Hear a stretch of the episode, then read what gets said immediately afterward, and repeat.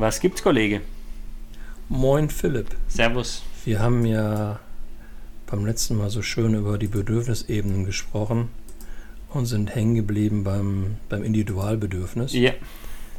So das Thema Wertschätzung etc. Aber ich glaube, darüber haben wir schon ziemlich viel gesprochen. Mhm. Was ich spannend finde ist, und du, du hast beim letzten Mal einen ganz guten Punkt gemacht, wenn man über die Bedürfnisse sprechen würde, ohne das Wort Maslow in, die, in den Mund zu Oder nehmen, alles jegliches andere, also ich, Genau. Theorien. Wo ich ja sagte, dass so manche Menschen bei Maslow so besonders reagieren. Ne? Ähm, wir hatten beim, beim vorletzten Mal über die Sinnhaftigkeit von Arbeit oder muss Arbeit Sinn machen gesprochen. Ne? Mhm. Und ähm, ich finde, da haben wir ja, sind wir ja zu Erkenntnissen gekommen. Ähm, ich glaube, aber auch das ist ja etwas, was, wenn wir, wenn wir das mit Maslow wieder quer vergleichen, ne? also die Ebene der Selbstverwirklichung. Ja. Ne, Das ist ja auch so eine, eine, eine Fragestellung. Ich meine, wenn das, nachdem alle anderen Bedürfnisse gegeben sind, äh, ein Thema ist, was einen umtreibt, ich glaube, dann erledigt sich jegliche Kritik an der Diskussion, muss Arbeit sinnhaft sein, ja oder nein, äh, von alleine, weil das kommt zwangsläufig daraus, oder? Ja. Also für mich zeigt eben genau dieser, dieser Aspekt, dass wenn Arbeit keinen Sinn macht, dann wird sie langfristig auch nicht mehr gemacht werden. Also monetärer Aspekt hin oder her, den wir ja schon diskutiert haben, aber dann sind wir dabei, dass sich das eigentlich aufgelöst hat.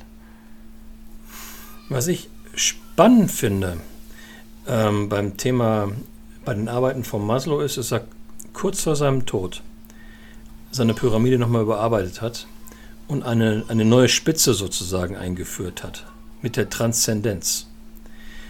Und ähm, A ist die Frage, hat das was mit dem, mit dem sich bereits ankündigenden Tod äh, zu tun? Wer, wer weiß es? Die Antwort haben wir nicht bekommen.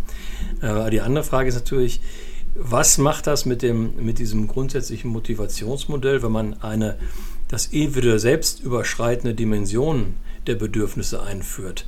Hat Maslow sich eventuell damit keinen Gefallen getan, weil er für den klassischen profanen Manager möglicherweise zu abgehoben ist?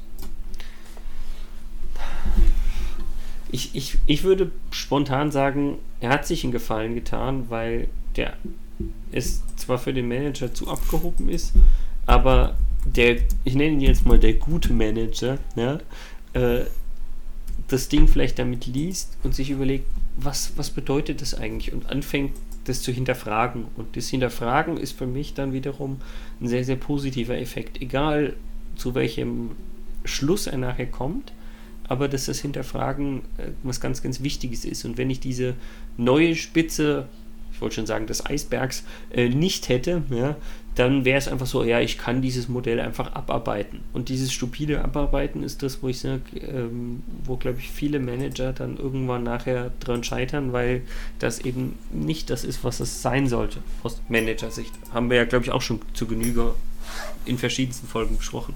Das ist jedenfalls soweit meine Sicht auf diese Dinge.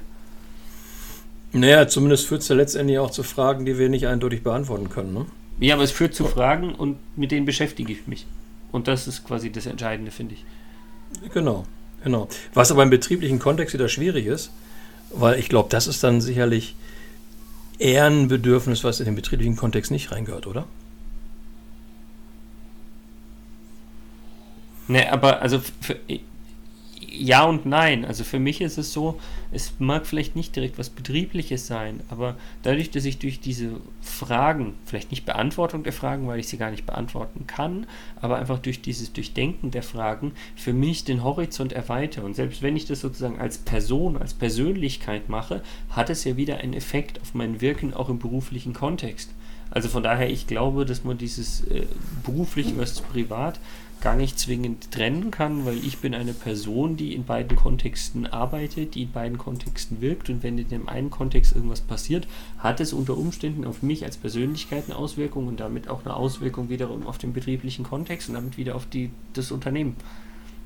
Also ist da noch äh, ganz deutlich eine Einladung an vor allen Dingen an Führungskräfte, äh, sich im Rahmen der, der Eigenarbeit, nennen wir es mal so, Mhm. mit solchen Fragestellungen zu beschäftigen, weil ich glaube, ähm, wenn man sich mit den höheren Bedürfnissen auf der Pyramide, aber auch eben mit den transzendentalen Aspekten beschäftigt und man sich ein Stückchen dadurch selber besser kennenlernt, man eventuell zu einer man könnte es äh, diplomatisch sagen, ausbalancierteren Persönlichkeit wird. Vielleicht auch ein bisschen profaner gesagt zu einem etwas erträglicheren Chef. Ja, finde ich eine super passende Zusammenfassung. Ja, oh danke.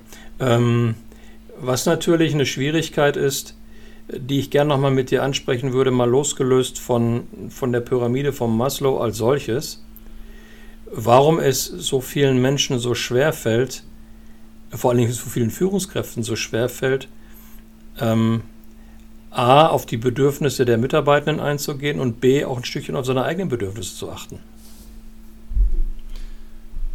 Ich, also ich habe eine ganz, ganz leichte Hypothese, die müssen wir aber in einem neuen Thema validieren.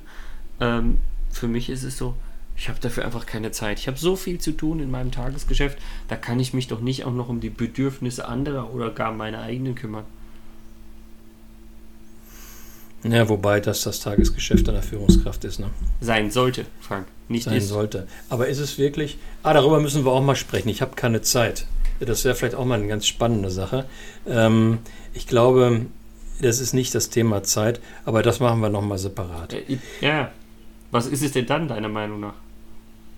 Auch da muss ich drüber nachdenken und wir machen mal einen Podcast über dieses Ich habe keine Zeit. Okay. Ich drücke mich jetzt und sage, mach's gut, Kollege. Mach's gut, Kollege.